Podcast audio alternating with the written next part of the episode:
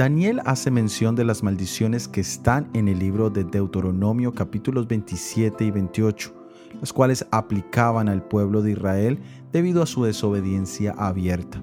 Estas maldiciones habían sido escritas por Moisés, siervo de Dios, y este título en particular es mencionado en Deuteronomio capítulos 34, versículo 5, y en el libro de Josué capítulo 1, versículo 13. En los capítulos 27 y 28 del libro de Deuteronomio encontramos las maldiciones por la desobediencia y las bendiciones por la obediencia.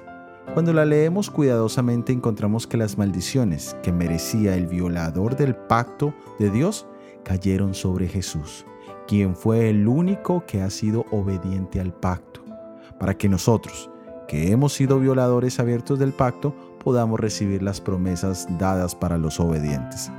También en la bendición sacerdotal encontramos promesas que no merecemos. Jehová te bendiga y te guarde. Jehová haga resplandecer su rostro sobre ti y tenga de ti misericordia. Jehová alce su rostro sobre ti y ponga en ti paz. Cada una de estas bendiciones es nuestra por la obra de nuestro Salvador, quien recibió lo contrario en la cruz del Calvario. El Señor te maldiga y te destruya. El Señor retire su luz de ti y te condene. El Señor esconda su rostro de ti y te dé miseria.